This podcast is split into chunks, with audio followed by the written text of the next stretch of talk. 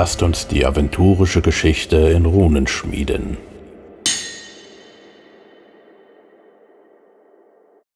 Hallo und willkommen zur neuesten Folge der aventurischen Geschichtsstunde. Nach einer kurzen Schaffenspause sind wir wieder zurück und sprechen über das sechste Zeitalter. Und wer sind wir? Wir sind natürlich der David. Hallo David. Hallo von mir. Und der Raphael. Hallo Raphael. Hallo auch von mir. Und äh, ich bin der Icke, ihr kennt mich ja, denke ich, inzwischen. Und bevor wir zum sechsten Zeitalter kommen, kommen wir nochmal zum Thema vorm Thema. Und zwar, es gibt ja neue Sachen. Also es wurden etwas angekündigt. Könnt ihr mir darüber etwas erzählen? Also ich kann, kann ein bisschen was sagen, was ich auf dem Kaiser-Raul-Konvent mitbekommen habe, muss aber auch gleich sagen, dass ich bei keiner der Themen aktiv dabei bin. Ähm, ich kann aber sagen, dass ich mich sehr freue, auf das, auch wenn es mit zwiespältig aufgenommen wurde in der Community, wenn ich es recht gesehen habe. Aber ich freue mich persönlich sehr auf das Crowdfunding rund um die Raya-Kirche, wo ein bisschen Hintergrund dabei ist, aber auch wohl eine große umspannende Queste. Ähm, da habe ich schon Bock drauf und freue mich auf eine Runde, die da spielen wird. Ich habe leider überhaupt keine Ahnung, worum es gehen wird und bin deshalb ganz neugierig. Und dann gibt es noch einen neuen Regionalband, aber David, da kannst du ein kleines bisschen mehr sagen als ich wahrscheinlich, weil du zumindest ein bisschen dabei bist. Genau, es wurde die nächste Regionalspielhilfe angekündigt, das Wüstenreich, die Wüste Kom und Talusien. Und das wird wie schon bei den bisherigen Regionalspielhilfen wieder eine ganze Produktreihe. Es gibt die Regionalspielhilfe selbst und wird dazu auch ein Regionalabenteuer geben, was einen Einstieg in die Region ermöglicht. Es wird wieder eine Rüstkammer geben mit Waffen und Ausrüstungsgegenständen, speziell aus der Region, da bin ich auch beteiligt. Und es wird ein Heldenbrevier aus der Region geben, also einen, einen kleinen Roman quasi und einige weitere Produkte. Das heißt, ähm, da kommt wieder eine ganze Menge zusammen und ich bin da auch schon sehr gespannt, habe auch nicht in alles Einblicke, aber ich glaube, das wird, wird eine schöne Sache. Zumal das auch eine Region ist, die jetzt lange nicht so viel Spotlight bekommen hat und die dadurch jetzt mal wieder ein bisschen mehr in den Mittelpunkt. Es hört sich schon mal ganz spannend an. Da äh, bin ich gespannt, was so alles äh, da drin stehen wird. Was es noch gibt, und zwar, es kommt jetzt das Grimoire, Grimor, Grimorum Cantionis äh, in dem alle DSA 5 Zaubertricks, Zaubersprüche und Rituale in einem riesen super duper Band hinterlegt sind. Und bin ja, ich mal gespannt. Hm? Ist ja aus, aus dem Cashflow, äh, wie heißt das Wort? Crowdfunding, so heißt es, ne? Zu ähm, Rohals Erben hieß es, glaube ich, ne? Ähm, äh, kommt es ja her, also auch jetzt die Ankündigung ist schon länger dabei. Ich muss gestehen, ich habe es nicht geordert. Ich sehe auch, bin auch ein bisschen skeptisch, weil als Autor finde ich es schade, als Spieler vielleicht fände ich es cool, als Autor fände ich es schade, weil dieser Absolutheitsanspruch mich schon bei DSA 1, 2, 3 geärgert hat. Ähm, äh, das sind jetzt alle Zauber, die hat man zusammen, weil ich finde, auch gerade als Held kann es richtig cool sein, wenn man mal was Neues entdeckt und es nicht das Absolutheitsanspruch gibt. Deswegen fand ich die bisherige Logik gut, aber ich weiß, dass es viele anders sehen. Darum sicherlich auch ein nicht ganz sinnloser Schritt. hm. äh, ist das denn nur im Rahmen, äh, also wurde, das wurde aber nicht innerhalb des Crowdfundings so als äh, äh, also zum, zum Magie-Crowdfunding gemacht, sondern das ist da jetzt unabhängig davon, oder? Das ist ein zentraler Teil von Rohrs Erben gewesen, aber ist natürlich jetzt auch unabhängig, kann es erworben werden. Ne? Ja. Ah, so rum war es, okay. Ich wusste ja. es irgendwie nicht mehr so ganz. Okay. Dann sind wir schon bei den kurzen Ankündigungen ähm, schon fertig. Und äh, noch eine Frage: Gibt es irgendetwas, wo ihr beide noch drüber reden könnt, was ihr so gerade schreibt oder so? Außer jetzt die, die Waffen in der Wüste Kom? Also ich bin tatsächlich momentan arbeitslos in Anführungszeichen, glücklicherweise nur auf DSA bezogen äh, und habe äh, äh, schon länger, also seit dem äh, äh Diplomatie und, und Friedensband äh, nichts mehr gemacht und habe auch in absehbarer Zeit momentan nichts, was ich erwarten würde zumindest. Wer weiß, ob Nico morgen anruft, aber ansonsten ähm, habe ich an, ehrlicherweise sonst gerade nichts. Ja. Ich überlegst du dann nicht, hm? Ob wir über die Anthologie schon geredet haben, weil unser letzter Termin war, glaube ich, im März. Und ah, haben wir da schon okay. was zugesagt? Oder hast du schon was zugesagt? Ich weiß gar nicht, ob das im März schon feststand, als wir das letzte Mal zusammengekommen sind. Nee, wahrscheinlich äh, nicht. Verhandlungskunst und Friedensspur meint ihr, ne? Ja, ja, so heißt sie am Ende, genau. Ja, ja, ich glaube, wir hatten es mal kurz angesprochen. Bin mir aber unsicher. Aber erzähl doch mal, was ist das? Kann jetzt, ja, es müsste eigentlich jetzt in Kürze auch erscheinen. Ne? Das ist ja tatsächlich ein, äh, ähm, ich hätte ja fast gesagt, ein, ein Benefizband oder wie man es nennen möchte, äh, den, äh, der daraus entstanden ist, dass einige Autorinnen und Autoren sich an die ähm, Redaktion gewandt haben ähm, und man relativ schnell zur Einigung gekommen ist und dort eben drei Abenteuer enthalten sind, die jeweils von mehreren Leuten geschrieben wurden, wo es darum geht, einen Konflikt idealerweise mit friedlichen Mitteln beizutragen und ähm, wo eben die Autoren auf ihre Gagen verzichten und die Redaktion auch entsprechend Geld drauflegt, um am Ende des Tages einen schönen Spendenbeitrag ähm, für eine Hilfsorganisation im Rahmen des äh, Ukraine-Kriegs zu, ähm, ja, zu zahlen. Also deswegen ähm, tut, tut Gutes und kauft DSA-Sachen in Anführungszeichen, dann beteiligt euch äh, an dem Band. Und ähm, ich habe natürlich das eine Abenteuer, was ich mit dem David Frogy geschrieben habe, ähm, in, in Aranien. Das mag ich sehr gerne, logischerweise. Das andere, die anderen beiden Abenteuer klingen verdammt cool und ich glaube, es sind wirklich drei gute Abenteuer in einem Band. Also es ist vorbestellbar. Soweit ich weiß. Ja. Und auf der Facebook-Seite steht, äh, sie spenden 10.000 Euro an Ärzte ohne Grenzen. Mhm. Genau. Gut, dann, äh, wenn du jetzt eh Zeit hast, dann könntest du doch ein Zwergenband machen, oder? Ja, das Frage hast du, da habe ich schon mal gefragt und ich habe, habe ich schon mal geantwortet, Zwerge sind nicht so ganz oben auf meiner Hitliste, deswegen gibt es, glaube ich, genauso wenig, wie ich ein Maraskan-Band schreiben würde. Da gibt es, glaube ich, geeignetere Leute unter der Autorenschaft und denen will ich auch beim Zwergenband den Vortritt lassen. Ah, okay. Wer wäre denn da der Richtige, den man da anhauen müsste? Gute Frage, David. Weißt du, vielleicht, äh, ich habe mit Zwergen, also mit Maraskan assoziiere ich einige. ja, das äh, ist würde mir auch Kollegen, leichter fallen. Äh, bei, ich habe so den richtigen äh, Zwergenautoren. Ich meine, ich weiß, dass Janet einiges geschrieben hat bei dem Flusslanden sicherlich Stimmt, auch. Ja. Ähm, äh, also vielleicht versuchst du mal Janet anzusprechen. Äh, ansonsten weiß ich gar nicht, wer bei, du hast bei Flusslanden noch mit dabei, David, ne, wer da was Genau, ich habe tatsächlich nur, nur im Geschichtsteil was zu den Zwergen okay. geschrieben, mhm. ansonsten, ja. Aber es gab auch schon, ne, also für die Zwerge gab es so eine ganze Weile. Flusslande liegt ja jetzt auch schon ein paar Jahre zurück. Mhm aber ich, ich glaube, es gibt schon auch unter ja. der DSA-Autorenschaft einige, genau. einige Zwergenfans. Ich weiß, dass der David Lukassen, glaube ich, dieses Hügelzwerge-Abenteuer ähm, ähm, geschrieben hatte, ne? Ähm, deswegen, vielleicht einer unserer vielen Davids passt immer ins Label. ja, gut, also falls einer da hier zuhört, ähm, bitte tut es. okay, dann würde ich sagen, kommen wir zum sechsten Zeitalter, das Volk des Praios. Was ist, wer ist denn das Volk des Praios? Ja. Oder welche Rasse ist es?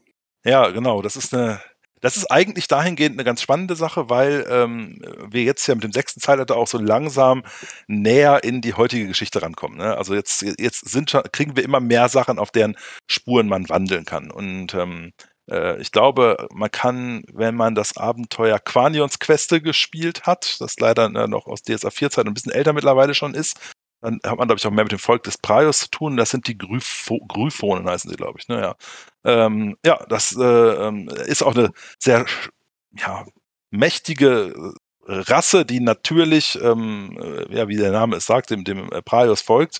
Und es sind glaube, die gehören sogar zu den Katzenartigen von der Theorie her, ne? David, wie würdest du das sehen? Das sind ja irgendwie so. Genau, also so, flauschig und fällig, ja. allen bewährt. Genau, also ähm, genau, aus den Gryphonen also ich will jetzt nicht vorweggreifen, wir kommen nachher am Ende nochmal dazu, was aus den Gryphonen wird und wo man heute ihre Reste quasi finden kann. Sollten wir am Ende der, äh, des, der, der Sitzung heute machen. Aber äh, jedenfalls soweit ein, ein katzenartiges Volk, so will ich es mal am Anfang äh, definieren, was logischerweise äh, dem Praios sehr nahe steht ähm, und was deren Nachfahren wir auch heute äh, insbesondere in den Abenteuern erleben können, wo es ein bisschen epischer vielleicht auch wird dabei, sag ich mal, ja. Ich stelle mir die immer vor, wie die in ähm, äh, Skyrim, äh, Elder Scrolls, diese Katzenwesen so. Ist so meine Vorstellung von denen, was vielleicht der eine oder andere auch schon mal gesehen hat. Und wenn wir nochmal zurückschauen auf das fünfte Zeitalter, das hat ja damit geendet, dass die Götter, die Unsterblichen, den Namenlosen ein zweites Mal besiegt haben und Praios ist dabei ganz gut weggekommen oder ko konnte sich als derjenige auch verkaufen, der ähm, das Schlimmste verhindert hat oder verhindert hätte, hätte man schon früher auf ihn gehört sodass er ja beim Sitze verteilen Alvaran wieder den Posten des göttlichen Richters bekommen hat und damit auch einen großen Einfluss, sodass er eben gerade zu Beginn des sechsten Zeitalters erstmal derjenige ist, der stark die Richtung auch vorgibt, sodass eben sein Volk jetzt in besonderer Weise gefördert wird und protegiert wird. Und er ist aber dann klug genug zu sagen, ja, das ist zwar sein, sein auserwähltes Volk, er verbietet den Gryphonen aber nicht auch die anderen Unsterblichen anzubeten, also hat er keinen Alleinvertretungsanspruch, auch in der Hoffnung wahrscheinlich, dass auch die anderen Götter ja ihr Interesse für das Volk entwickeln und das auch mit fördern. Das scheint zunächst auch ganz gut aufzugehen, der Plan. Mhm. Sie bauen ja auch, äh, also man muss sagen, die Gryphonen sind hauptsächlich auf dem Kontinent Uturia in kleineren und größeren Städten zu finden und natürlich bauen sie Praios zu Ehren, große Stufenpyramiden, die auch äh, Zikurate gen äh, genannt werden. Und, viel ähm, Gold. mh, genau, das ist ja dann das nächste. Das Gold, äh, das ist so schön, das reflektiert die Sonne und was macht man dann? Man bedacht sich, also man deckt die Dächer mit Gold ein. Na, wobei sie natürlich auch in Aventurien unterwegs sind, ne? Äh, Mhm. ähm, und da, ja, leider, oder klar, also warum auch nicht? Es, gibt jetzt nicht mehr so viele überlieferte äh, Gryphonenstädte, die noch mit goldbedeckten Deckern, äh, goldbedeckten Dächern so rum in Aventurien sind. Wäre natürlich auch mal ein nettes Heldenabenteuer, wenn man über so eins stolpert, irgendwo vergraben oder sonst was, dann hat man zumindest reiche Helden anschließend. Wenn sie Mhm. trauen, da das Gold des Praios abzukratzen. Ja, aber Ja, bevor wir da hinkommen, ist vielleicht noch ein großes. Ähm, Praios hat hier ein Magieverbot erlassen. Das heißt, den Gryphonen ist es ja verboten, Magie zu nutzen. Und jetzt frage ich euch, haben die das einfach hingenommen und gibt es keine Magier? Das ist wie mit vielen Verboten. Am Anfang werden sie konsequent eingehalten und mit der Zeit lockert sich das ein bisschen auf, was aber nicht allein an den Gryphonen selbst liegt, sondern auch an den anderen Unsterblichen, die ja im Gegensatz zu Praios mit seinen sehr strikten Vorstellungen zum Teil auch durchaus aufgeschlossen sind gegenüber der Magie und ähm, die dann ja in dem Moment oder ab dem Zeitpunkt, wo sie eben auch, ähm, wo Praios auch die Verehrung der anderen göttlichen Wesen zulässt durch sein Volk, auch ihre Ideale und Vorstellungen und Ziele mit unter die Gryphonen bringen, sodass es eben dann nicht mehr nur Auserwählte oder Priester des Praios gibt, sondern auch ja, Anhänger anderer alvaranischer Gottheiten und dadurch auch die, ja, die Magie so ein bisschen verliert von ihrem schlechten Ruf. Und das Interessante ist ja, dass dann sogar am Ende Praios äh, selbst, so heißt es zumindest in der Historia, äh, ein Einsehen hat und das Magieverbot aufhebt, was ich finde nochmal ein ganz gutes Indiz ist, auch gerade für all diejenigen, die äh, ähm, ein bisschen mit Praios hadern, was auch mir manchmal schnell äh, passieren kann, ähm, diese Sturheit, ich kann Magie nicht leiden, das ist oftmals eine menschliche Interpretation der heutigen Praios Priester oder im schlimmsten Fall auch Bannstrahler. Das gilt aber nicht für den Gott selber an der Stelle. Ne? Also der kann auch, auch wenn es hier, wer weiß, wie lange gedauert hat bis zum Ende eines Zeitalters, kann man wahrscheinlich gar nicht ermessen, äh, dann akzeptiert, dass irgendwie Magie so ein notwendiges Übel ist. Äh, und diese Absolutheit und Sturheit, die die Priester gerne an den Tag bringen, heißt nicht, dass es auch der göttliche Wille von Praios ist. Ne? Man muss ja auch sagen, er hat ja auch gesehen, dass es äh, Magie wurde zum Ruhme Praios eingesetzt und dann denkt man, kann man natürlich einfacher seine Meinung ändern, wenn man merkt, ach, Ja. ist aber ganz schön, was die da machen, nur für mich. Ja, und auch sonst scheint die Magie dazu beizutragen, dass die Gryphonen noch, noch stärker und noch mächtiger werden als Volk, eben auch sich immer weiter ausdehnen, auch über Uturia hinaus auf die anderen Kontinente und ja, so damit eben zu dem, zu dem beherrschenden Volk des sechsten Zeitalters werden. Mhm. Ich äh, finde es auch interessant, die haben ja die, ähm, die fliegenden Schiffe von den Trollen sozusagen nachgebaut. Nur halt natürlich eleganter und leichter als die der Trolle. Und haben sie damit Luftmagie zum Fliegen gebracht und haben dann äh, Riesenvögel oder äh, äh, Westwinddrachen, Riesenadler als Zugtiere gehabt. Was ich mir auch sehr interessant vorstelle. Ja, und auch ein äh, gutes Zeichen natürlich. Ne? Also es, in der Fortbewegung setzen sie schon Magie mit ein. Äh, also so ewig lang hat das Magieverbot dann auch nicht gehalten. Oder Mhm. zumindest die strikte Befolgung, ja. Ich, ich frage mich dabei immer nur, also das Boot an sich wird ja in der Luft gehalten durch Magie. Aber wenn das mal anhält, was macht denn der Vogel? Der fällt doch dann runter. Also, oder haben die da dann noch eine Plattform, wo er drauf landen kann? Ich habe keine Ahnung. Habt ihr mal da irgendwas gesehen? Irgendwie eine Zeichnung oder so?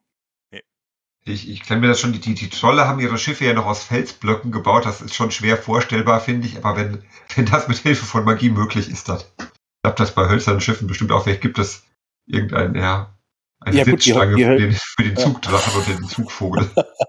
Ach, das könnte natürlich sein.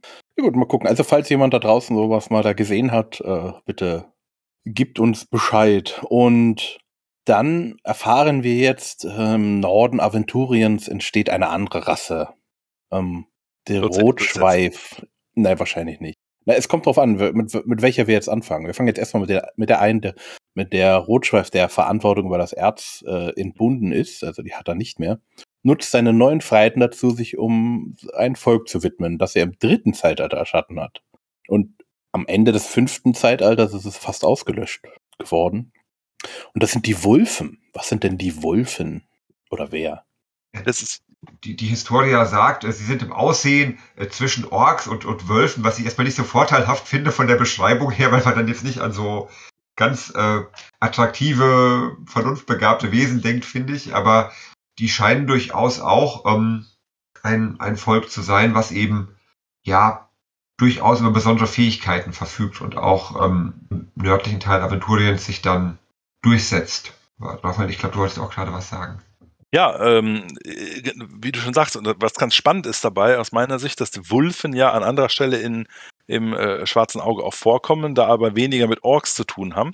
Ähm, aber in dieser, ich sag mal, ersten Ausprägung, vielleicht ist es ja so, zu verstehen, ähm, sollen die auch extra besonders zäh sein, beispielsweise. Ne? Und das passt natürlich schon, wenn man sagt Wolf und Ork, wenn man die mischt, hat man wahrscheinlich wirklich sehr zähe, äh, naturkundige äh, Kreaturen äh, erschaffen, wobei das jetzt also nicht im Sinne einer Chimerologie ist natürlich, sondern äh, dass irgendwie da eine, eine neue Rasse geschaffen wird, die vielleicht die beiden als Vorbilder nimmt oder wie auch immer, ja.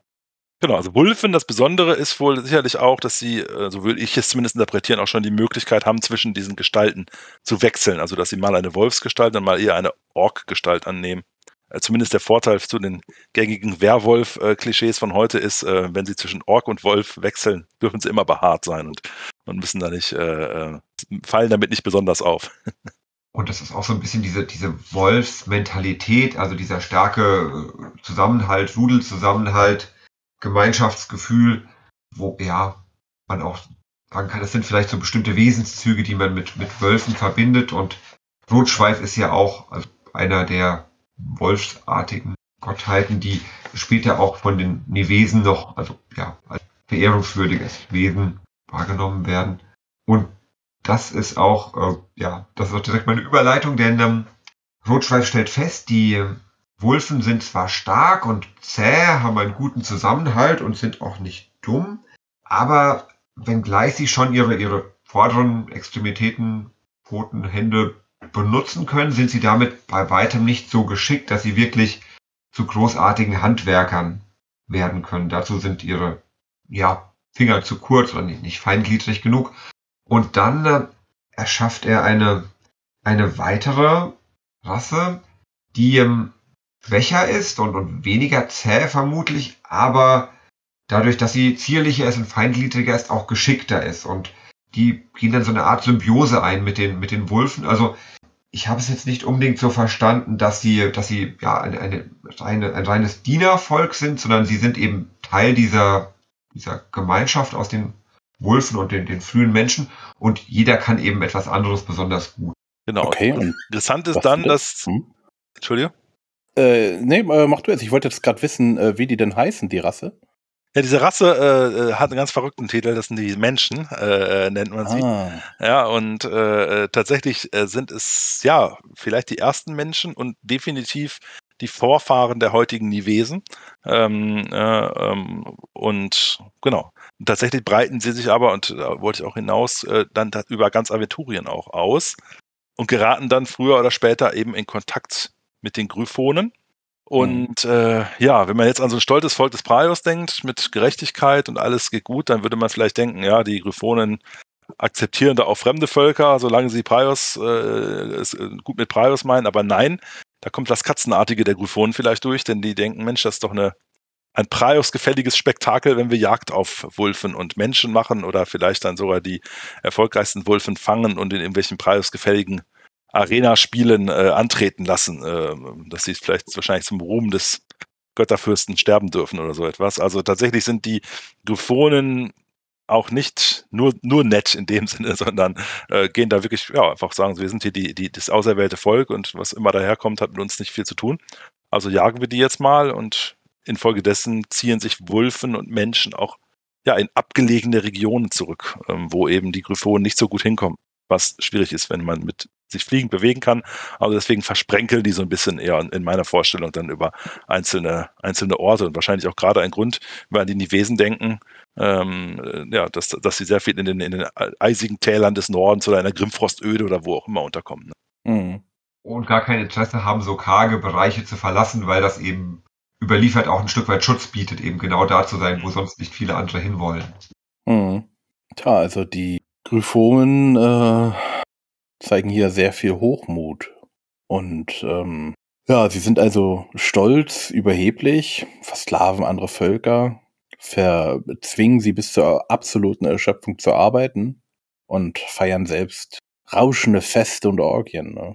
Ja, und nicht nur das, sondern äh, hm. es kommt dann natürlich sogar so auch nicht, klar, vielleicht das erste Mal in der Geschichte ist, aber das wird sich auch ein paar Mal wiederholen, später auch bei den Menschen, äh, dass sie dann auch wirklich den, sich abwenden von ihrem Gott und äh, andere Wege suchen und tatsächlich auch in Kontakt mit Dämonen geraten, was Praios entweder relativ spät erst sieht oder erst spät sehen will, äh, äh dass dies geschieht. Ne? Ja.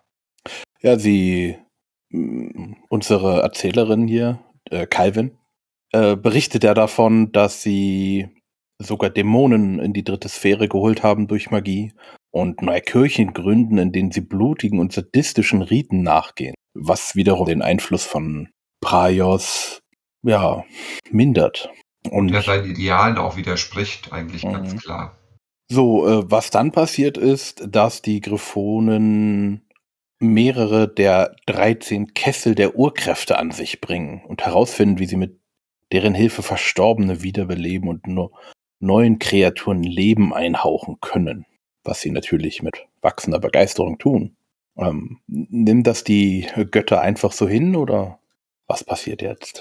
Wir hatten hat ja in den vergangenen Zeitaltern schon teilweise mit den Kesseln zu tun und wissen, dass es sich da um sehr mächtige Artefakte handelt, die eine Macht ja auch den, den Nutzern oder denen, die die Nutzung erlernen, ermöglicht, die fast schon denen der Unsterblichen gleichkommt. Und das scheint tatsächlich so ein Punkt zu sein, wo Praios ja vorher offenbar manches auch übersehen hat oder zugelassen hat. In dem Moment, wo ähm, die Griffonen nicht nur sich von seinen Lehren und Idealen abweich, äh, abwenden, sondern auch äh, ja jetzt in ihrer Macht so, so mächtig werden, dass sie Dinge tun können, die sonst fast nur die, die Unsterblichen vermögen. Da, da ändert sich was. Und das nicht nur bei Praios, sondern vor allem auch bei den anderen Göttern, die ja auch für bestimmte Ideale und bestimmte Vorstellungen, bestimmte Werte eintreten. Das ist zum einen Boron, der als Wächter des Totenreichs der Meinung ist, es ja, sollte nicht so sein, dass irgendwelche sterblichen Völker die Verstorbenen einfach nach Lust und Laune wiederbeleben, wie es ihnen passt und wie sie es für sinnvoll halten. Und dann sind es auch ähm, die, die Götter jener Völker, die eben unter den Griffonen zu leiden haben, weil sie unterdrückt werden oder versklavt werden oder, oder gezwungen werden, als Gladiatoren zur Belustigung der Griffonen in der Arena zu kämpfen. Und die, ähm, ja, ich stelle mir das so vor, Prios sitzt da auf seinem, ich bin der göttliche Richterstuhl und dann kommen die und führen Klage. Und am Anfang ist Prios da, aber der, der, sieht schon ein, ja, das, das haben die jetzt nicht so richtig gut gemacht, aber die sind ja eigentlich mein Volk und die werden schon zur Einsicht kommen und sein Weg ist dann, dass er ja in, in, der, in der Hoffnung, sie damit auf den richtigen Weg zurückzuführen, eben Propheten aussendet, die ähm, ja den Griffonen so ein bisschen auf die Finger klopfen sollen und sie eben daran erinnern sollen, dass sie ja das auserwählte Volk sind und was Prios Wille ist. Ja, damit hat er bloß nicht den Erfolg, den er sich erhofft hat, denn ja, es gelingt ihm zu diesen, ich sage mal, prophetischen Gryphonen, sind hohen Priester von ihm, durchzudringen und die auch wachzurütteln und die ihrerseits auch mahnen und das Volk warnen und sagen, hey, wir sind auf dem falschen Weg. Aber das Problem ist, dass sie das Volk nicht mehr erreichen, äh, die Gryphonen selber. Und je lauter sie mahnen, umso weniger wollen die zuhören. Ähm, und ja, schließlich bringt es das fast zum Überlaufen, dass einer der Herrschenden, äh, einer der größeren Gryphonenstädte, öffentlich von Praios abschwört und sagt, die neue Staatsreligion ist Belkelel spannender Schritt vom Preis zu Bakelite, aber wenn man bei Dämonen ist und Katzenartigen, dann passt das vielleicht auch. Ähm, das ist wohl der Moment, wo auch Prios sagt, okay, jetzt müssen wir mal hier mit der großen Kelle äh, zulangen. Ähm, ja, da kommt das, was ich eingangs so ein bisschen angeteasert habe, nämlich das Schicksal der Gryphon. Wie ich finde, okay. immer noch einer der schönsten Kniffe, aber ich will jetzt hier nicht zu viel reden. Du willst was mhm. unterbrechen. Ich will, genau, ich möchte äh, nochmal so zur, ähm, zur Info an, an, unser, an, unsere Hörerschaft. Kann, äh, David, kannst du was von äh, Belkelel erzählen? Ja, Belkelel ist eine der, der Mächtigen der Niederhöllen und ähm, die ähm, modernen Aventurier kennen sie als, als ja, erzdämonische Gegenspielerin der Göttin Raya oder Raja.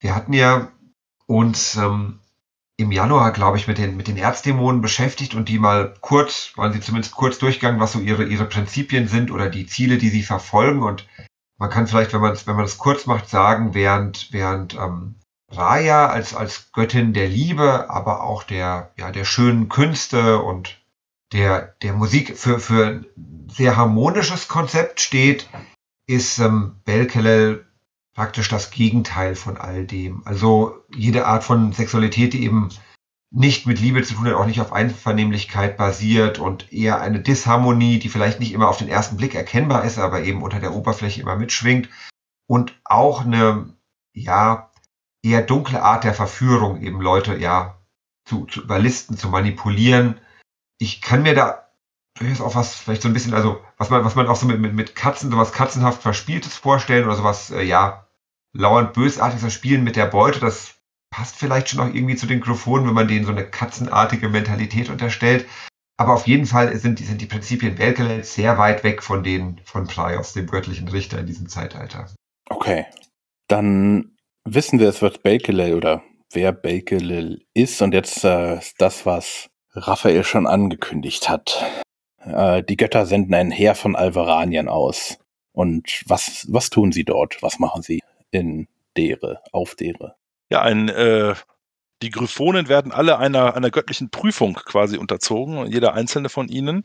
Ähm, eine, vielleicht eine Art Läuterung sogar eher. Ne? Äh, ähm, ähm und dann, dann dadurch werden aus denen quasi drei Gruppen. Es gibt diejenigen, die sich läutern lassen, die vielleicht nicht so weit weg auf dem Weg bisher waren. Da stelle ich mir auch zum Beispiel diese Propheten vor, die am Anfang ja noch durchaus für Praios gekämpft haben. Das werden solche gewesen sein. Ähm, diese verändern ihre Gestalt ein wenig ähm, äh, und werden zu, zu, zu, ja, äh, zu den heutigen Greifen, wie wir sie eben kennen. Ne? Da ja vielleicht auch die Namensähnlichkeit, die man sich schon vorstellen kann. Das sind künftig auch weiterhin die Sendboten des Praios, die auf dem richtigen Weg sind.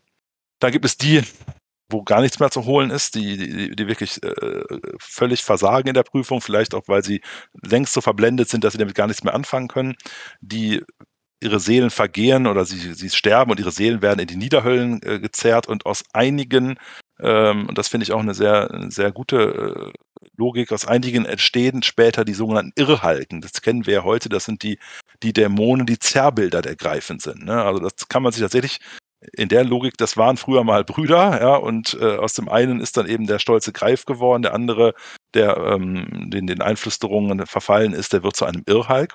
Und da gibt es noch eine dritte Gruppe derjenigen, ich sag mal, die so die vier Minus in der Prüfung vielleicht gemacht haben. also wo wirklich es heißt, äh, naja, nee, da ist noch nicht alles verloren, aber die sind auch nicht so weit, dass sie schon die Gnade von Praios erfahren. Die müssen erstmal ihre Weisheit weiter ausbauen, die müssen, die müssen lernen, ähm, die müssen sich irgendwann entscheiden können und die bleiben erstmal in der also in, in Aventurien ebenfalls und aus denen wird das Volk der Swingen. Ähm, und davon gibt es, wie wir wissen, nicht mehr ganz so viele heutzutage. Also scheinen die meisten ihre, ihre äh, einen der Wege eingeschlagen zu haben. Aber tatsächlich ist das auch äh, auf das sechste Zeitalter zurückführend, kommen, kommen die, die, die Swingen Aventuriens, die deshalb vielleicht auch in Rätseln sprechen, weil sie selber den rechten Weg noch nicht wissen, aber die von besonderer Macht sind. Und so teilen sich quasi die Gryphonen in diese drei Gruppen ein, ähm, wenn einmal die Alvarianer durch sind und äh, Aventurien aufgeräumt haben. Ah ja, okay. Also einmal die Toten, einmal die Greifen und äh, beziehungsweise sind denn alle Toten? Äh, ja, alle sind dann äh, in die äh, in die Dämonensphäre gekommen, ne? Und so praktisch alle sind da auch deswegen auch Irrhalke geworden. Aus ihnen werden die Irrhalken, heißt es, glaube ich, so, ob das wirklich okay. jetzt in gleicher Zahl ist oder nicht. Ähm, ja. Äh, ich, ich sehe es gerade, aus einigen von ihnen formt mhm. der Dämonensultan mhm. später die Irrhalken. Ja. Hm. Die Unentschlossenen, die ähm, die Zwingen. Wie sehen denn Zwingen aus? Was sind Zwingen? Ja, die verbinden auch diese, diese Gestalten, die ja auch, also die ähm, Historia bietet jetzt kein Bild von den, von den ähm, Gryphonen, aber die verbinden schon auch dieses Gestalttypische, was ja auch den Greifen und Irrhalten zu eigen ist, Elemente von, von, von Löwe oder von, von Raubkatze, Löwin, Raubkatze. Und ähm, dann dieses Geflügelte. Also von Sphingen gibt es ja ein paar Abbildungen. Ich glaube, es gibt das, das ähm, Regionalabenteuer für die ähm, Dornenreich Regionalspielhilfe, da ist eine genau. abgebildet. Genau. Und die hat tatsächlich, er scheint so ein bisschen wie eine Mischung aus, aus Löwen und Adler vielleicht, kann man sagen. Geflügelt und eben mit, mit ja, Krallen bewehrt. Das ist also, die, mhm. die sehen sich alle so ein bisschen ähnlich. Greif, ihr Hulk und, und Sphinx und haben doch jeweils so, so einzelne Merkmale, wo man, woran man sie unterscheiden kann.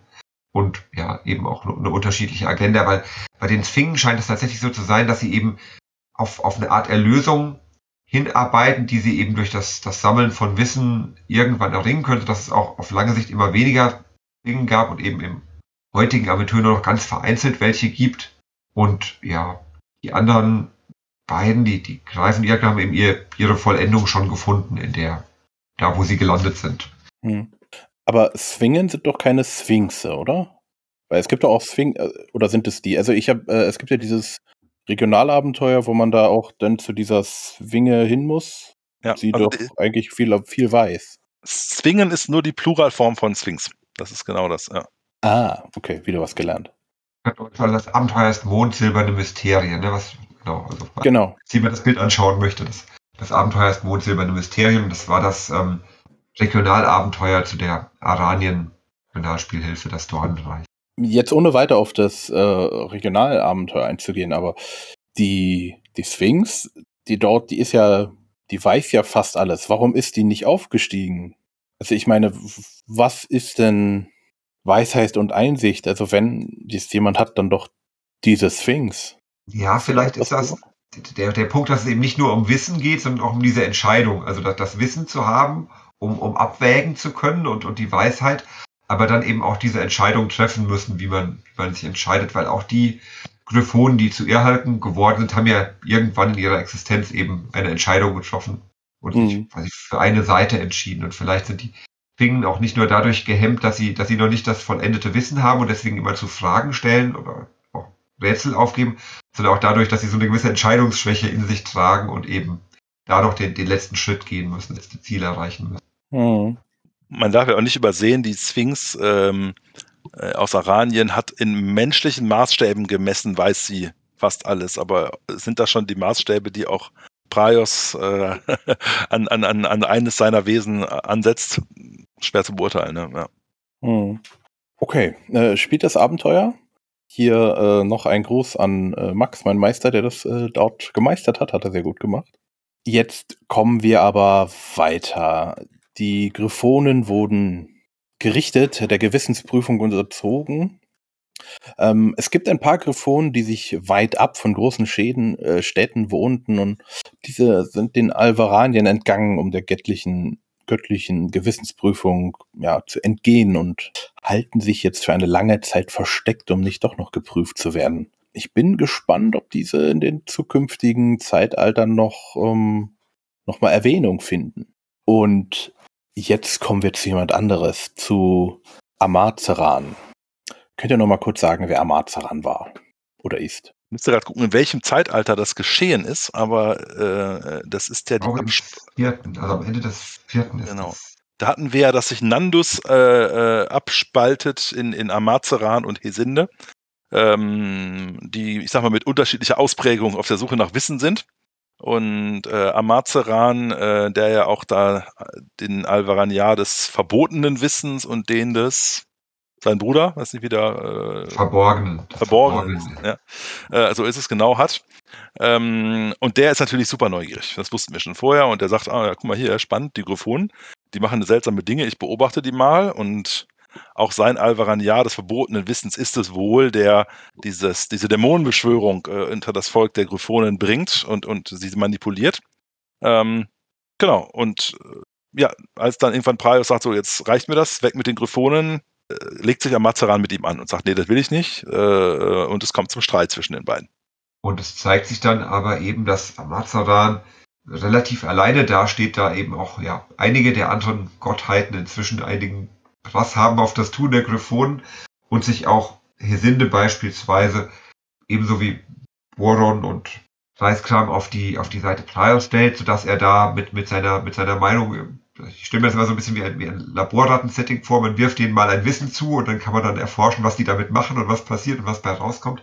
Und ähm, ja, damit sieht er sich aber ziemlich alleine und dann vielleicht aus dieser Enttäuschung heraus, dass die anderen Götter auch seine, seine Sicht nicht, nicht teilen wollen oder dem nicht nachgeben, in Kombination damit, mit einer Verlockung, so wie er auch verlockt und verlocken lässt durch sein Alvaran, ja, ist auch er selbst der, der Wissen, Wissensgewinnung als, als Daseinszweck betrachtet, leicht durch neues Wissen zu verführen. Und der Dämonensultan, der Herr der siebten Sphäre, bietet ihm quasi bedingungsloses Wissen und, und totale Erkenntnis, ohne dabei von den anderen Göttern eingeschränkt zu werden. Und so entscheidet sich Amazaran, die, die Seiten zu wechseln und in die siebte Sphäre quasi umzuziehen auf, auf die Gegenseite, die Seite des Chaos, die Seite der Niederhöllen. Also er wurde jetzt nicht irgendwie gesagt, hier geh, sondern er hat gesagt, oh, äh, der Dämonensultan sagt, ich kann machen, was ich will, also gehe ich mal dahin. Und so wird aus Amazeran Amazerot, genau, ja. Hm. Seine Alvaraniare sind übrigens relativ eigenständig und folgen ihm nicht in die, in die Niederhöllen, äh, sondern machen auf andere Art und Weise Aventurien in künftigen Zeitaltern unsicher regelmäßig, ja. Mhm. Was, was, auch eine Besonderheit ist, weil wir ja schon äh, festgestellt haben, dass es in der Regel so ist, wenn, wenn Götter oder Unsterbliche fallen, dass dann oft ihre Alvaraniare auch verschwinden oder mit ihnen vergehen. Oder eben, wenn, wenn die auf die, auf die dunkle Seite wechseln, quasi auf die Sardinia-Höllen, dass dann auch ihre Alvaraniare eher in, also zu dem werden, was, was Aventuria dann heute als mächtige, mehrfach gehörte Dämonen kennen und ja, quasi Herolde ihrer, der Wesenheit. Und ja, Amazerans Alvaraniare scheinen eben genug Unabhängigkeit zu besitzen, um, um so eine Sonderrolle einzunehmen, obwohl ihr Erschaffer Dere und, und ja, Alvaran verlässt, bleiben sie, mhm. bleiben sie zurück. Und wie, ja, wie Raphael gesagt hat, werden die aventurische Geschichte noch weiter ganz maßgeblich prägen. Mhm. Calvin redet hier noch, sie glaubt bis heute, dass äh, Tagunitot, Nitot? Tagunitot, ja. Ähn, na, auf ähnliche Weise entstanden ist aber sie vermag sich nicht mehr an den ursprünglichen Namen zu erinnern. Wer ist denn äh, Tagunirotot ohne er? Das ist die äh, Gegenspielerin äh, Borons, ähm, äh, die, ich sag mal, Herrin der Untoten, ähm, die in den Erzdämonischen, äh, ja, die genau das macht, was Boron eben nicht will, äh, ne, die, die, die eben ja den Tod nicht als ein Ende sieht, sondern die ähm, ja eigentlich eine ganz klassische Erzdämonin in dem Sinne, ja, für Untot und äh, Nekromantie steht, ja. Mhm. Okay. Dann kommen wir jetzt zum sechsten Karma Corteon. Wir wissen, dass hier Pragas etwas spät gehandelt hat, aber er wird doch sicherlich sagen, also ich habe alles richtig gemacht. Ähm, ich bleibe Götterfürst und der bleibt es doch bestimmt auch, oder? Das könnte man denken, weil das ist ja, war ja bisher so ein bisschen Priors Strategie, auch dass sich selbst ähm, ja im besten Sonnenlicht darstellen und eben auch bei Dingen, die vielleicht ähm, nicht ganz optimal gelaufen sind, die Verantwortung oder die Schuld dafür eher bei anderen zu suchen. Aber in diesem Fall scheint ihn der, der tiefe Fall seines, seines auserwählten Volkes doch so schwer getroffen zu haben, dass er sein Verhalten ändert und Wesenszüge, Verhaltensweisen zeigt, die, die man vorher bei ihm noch nicht angetroffen hat. Aber es heißt, damit nimmt er sich erst einmal für mindestens ein Zeitalter aus dem Spiel und sagt, äh, äh jetzt ist, ja, ich, ich, ich muss erstmal in die zweite Reihe treten. Ja. Hätte man auch nicht erwartet, dass das mal passiert. Ja. Weil ja doch viele der Unsterblichen sehr, sehr festgelegt zu sein scheinen, auch also nicht nur in, Ideal, in ihren Idealen, sondern auch in ihren Wesenszügen, dass sie eben für ganz bestimmte Aspekte stehen und die selbst auch sehr stark verkörpern. Mhm. Okay. Und er ist damit nicht allein.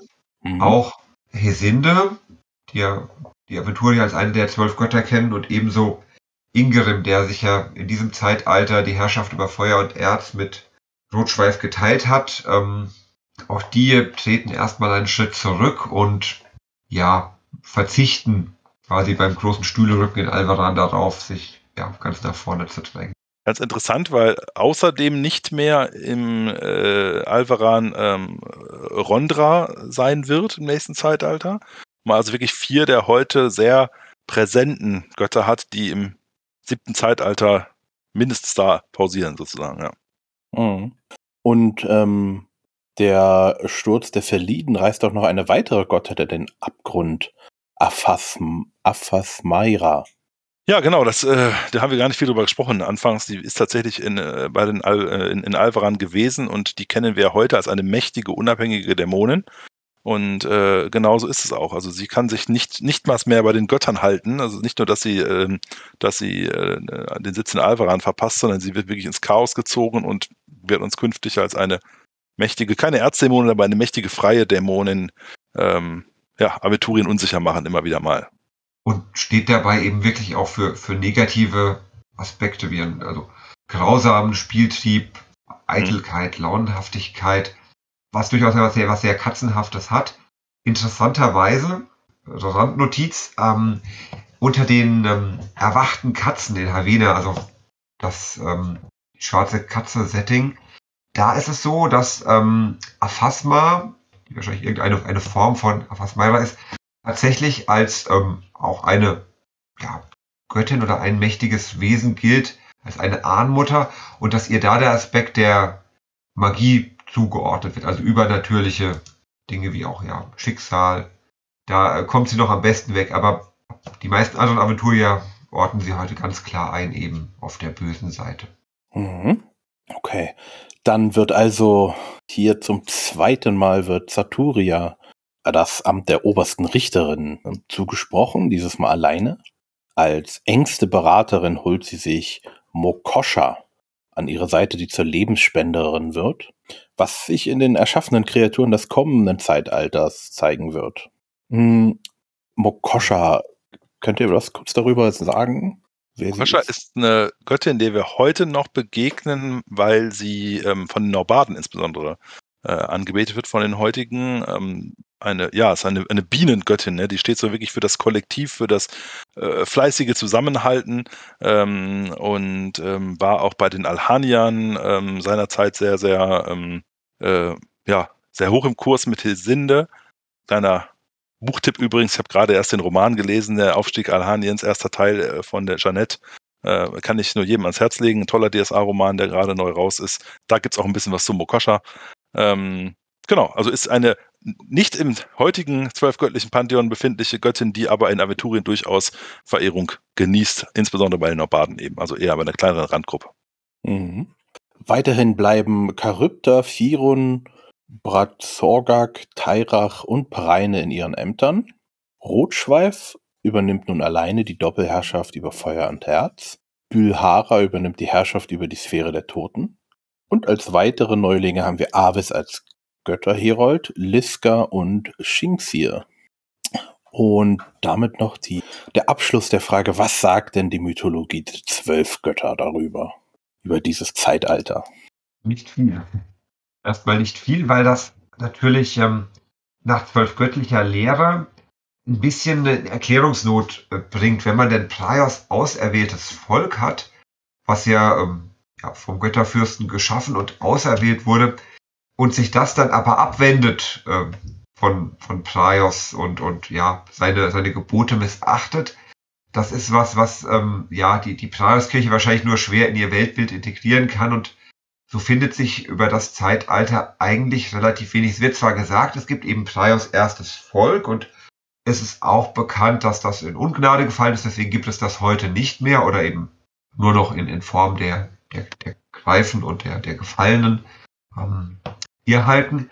Aber das ist mehr, mehr legendenhaft überliefert. Es gibt da nicht in dem Sinne, äh, ja, detaillierte Berichte oder, oder genaue Einzelheiten, so wie das jetzt Calvin in der Historia schildert. In der zwölfgöttlichen Überlieferung wird das, jetzt nicht wird das Zeitalter, glaube ich, relativ knapp abgehandelt und das ist dann mehr so eine Randnotiz.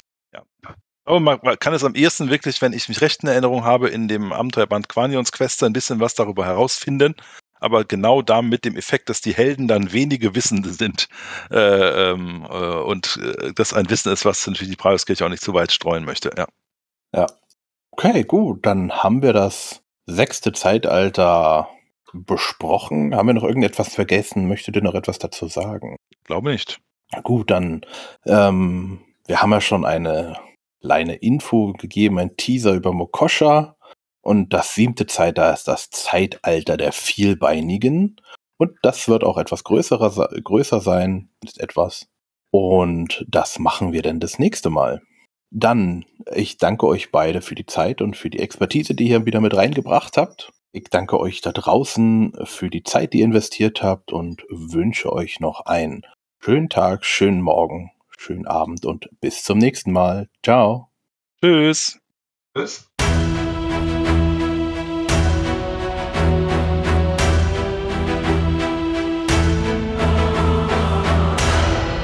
Und nun sind die Runen geschmiedet.